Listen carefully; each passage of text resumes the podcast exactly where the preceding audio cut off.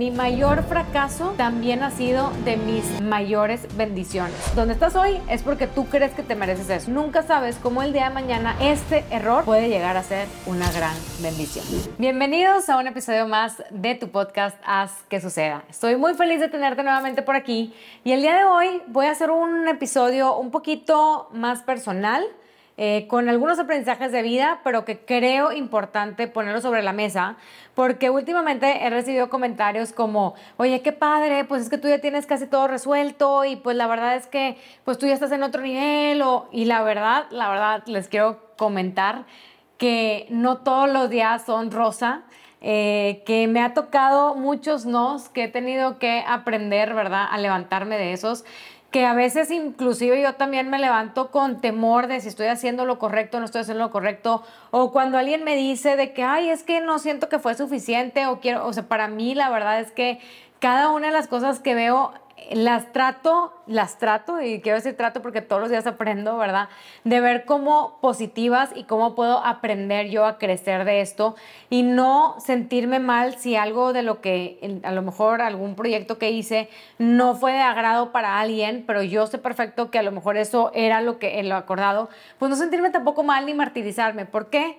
Porque mi mayor fracaso también ha sido de mis mayores bendiciones. Y empezando con la palabra fracaso, a nadie le gusta la palabra fracaso, al contrario, todo el mundo es ni la digas, esa palabra, no, no, vamos a pensar positivo, cancélalo, cancélalo, nadie quiere este, decir esa palabra. Pero yo creo que a lo largo de mi vida, lo que yo también he experimentado, es que estos dichosos fracasos han llegado a ser una bendición y unos aprendizajes. Y bueno, para los que me conocen saben perfecto que uno de ellos y el más grande para mí ha sido lo de mi hermano que, que tuvimos por ahí que hospitalizar cuando yo tenía 16 años y que al final de cuentas pues yo eh, no, no hubo dinero para que yo estudiara una carrera y al final pues yo tuve que ver la manera de hacerlo, ¿no? Pero una de las historias que te quiero contar el día de hoy fue cuando yo estaba estudiando, estudiando y trabajando al mismo tiempo, como ya saben, en el 2008 estaba trabajando para una empresa de tecnología muy grande y pues yo ya estaba como jefe de reclutamiento y estaba muy contenta de estar trabajando ahí, este, acababa de ganar ciertos eh, reconocimientos por parte de la empresa por los resultados que había tenido, un súper buen feedback, todo, todo iba muy bien hasta que nos cae la crisis del 2008. Y obviamente nadie se lo esperaba, ¿verdad? O sea, lo, lo, empezamos a ver en Estados Unidos, pero luego nos llega también en México. Y esta empresa aparte era de Estados Unidos. Y un buen día llego yo a la oficina y me dicen que el, director general quiere hablar conmigo. Y pues la verdad es que para mí no era como algo eh, raro, porque pues por lo general trabajaba mucho con el director general. Y pues bueno, ya platico, platicando con él, me dice que, oye, pues qué pena, pero pues tú sabes que ahorita estamos pasando por una crisis, que es la crisis este, que nos está pegando a todos, y pues lamentablemente vamos a tener que dejarte ir.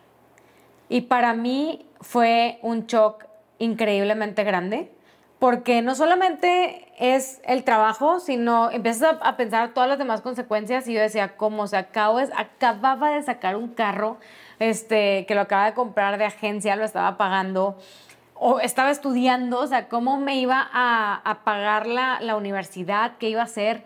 Y se me vino, bueno, no se cuenta, todo tipo de ideas. Aparte, ¿verdad? Porque dicen que ese tipo de cosas a veces viene también con muchos efectos. Ese día tenía examen en, en, la universidad.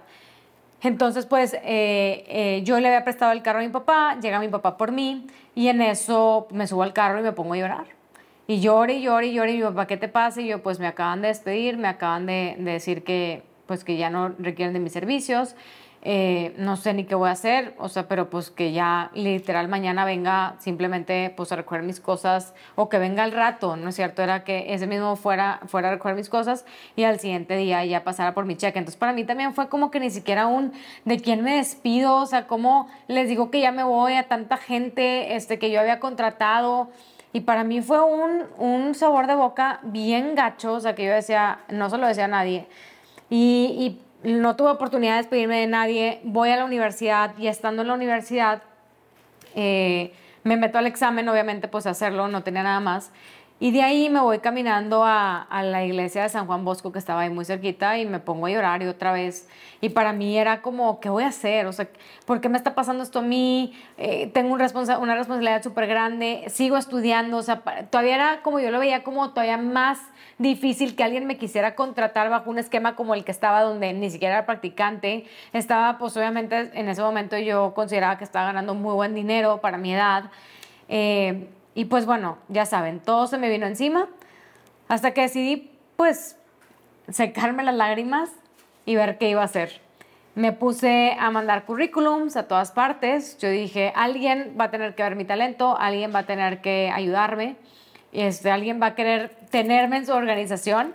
Y afortunadamente hubo una persona que estaba, que tiene una empresa de alimentos que decide contratarme y no solamente eso, para mi sorpresa, este, me hizo una mejor oferta salarial, mejores prestaciones, todo, ¿no? O sea, que para... Y, eso pasó en un lapso de dos semanas desde que me habían dado de baja y me habían dado esa noticia a cuando ya había aceptado la nueva oferta y ya estaba en las nuevas oficinas en, en la nueva empresa, ¿no? Entonces, sí creo que fue una gran bendición, definitivamente, y que al final todo se va acomodando, o sea, y, y si tú lo pides y si es para ti, va a llegar pero yo en ese momento cuando, cuando perdí el otro, ¿verdad? Que yo decía, ¿cómo? Yo me veía aquí años y trabajando y haciendo mil y un cosas, pero pues me movieron de mi zona de confort y tuve que buscar otra cosa y esa otra cosa me trajo todavía mejores beneficios que yo ni siquiera me hubiera imaginado.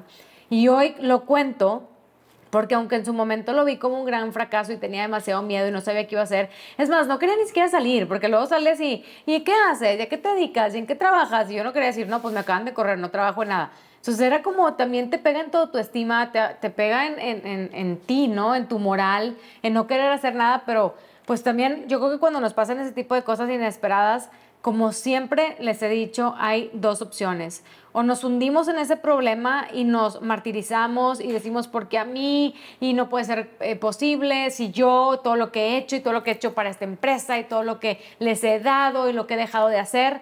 O dices, ok, está bien, llora porque se vale, o sea, llora, patalea, grita y todo lo que tú quieras, ¿verdad? Este, vete a correr, abraza un árbol, lo que tengas que hacer y con la persona que tengas que hablar. Pero al final de cuentas, la decisión que tomes y lo que hagas es responsabilidad 100% tuya. Que eso también es bien importante. No podemos echarle la culpa a los demás, decir, ay, es que yo ya no pude hacer nada porque es que me corrieron. Sí, pero luego, ¿qué hiciste después de que te corrieron? ¿Qué, qué, qué accionaste, no? O sea, no, es que me pasó esto y es que me dijeron que no. Pues bueno, pues te dijeron que no, ¿verdad? En la entrevista de trabajo, pero pues ve otras. Se te va a dar, en algún momento vas a llegar con la, con la indicada, ¿verdad? Y con la que es para ti, la que necesitas aprender. Pero si nos quedamos nada más con ese de, no, pues que fui y me dijeron que no. No, pues es que yo quería intentar, pero pues la verdad es que está muy difícil. No, es que yo le conté a no sé quién, pero me dijo que él ya lo había intentado y que no le había salido, entonces pues yo para qué lo intento. Y eso lo único que hace es que al final del día, como la vida se va muy rápido, nos arrepentimos de no haberlo hecho el momento que podíamos y le tratamos, como no somos capaces de decir, ok, por mi culpa, ¿verdad? Estoy así porque otra vez, cada persona tiene la vida que cree que se merece.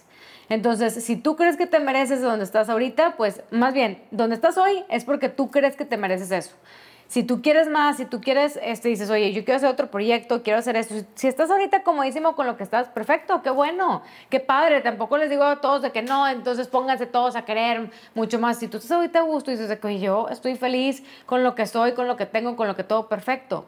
Pero si no, no le eches la culpa a los demás de los fracasos que te pone la vida, por, para decir que tú no eres o que tú no tienes, ¿no? Entonces, bien importante que aprendamos de los errores que nos pasan, porque esos errores que nos están pasando, primero porque sabemos que los errores es donde más vamos a aprender, y segunda porque nunca sabes cómo el día de mañana este error puede llegar a ser una gran bendición.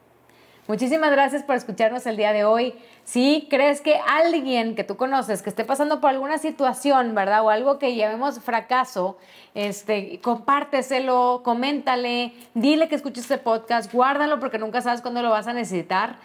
Y te agradezco muchísimo que hoy hayas tomado el tiempo de invertirlo en ti, porque estoy segura que esto te va a ayudar muchísimo.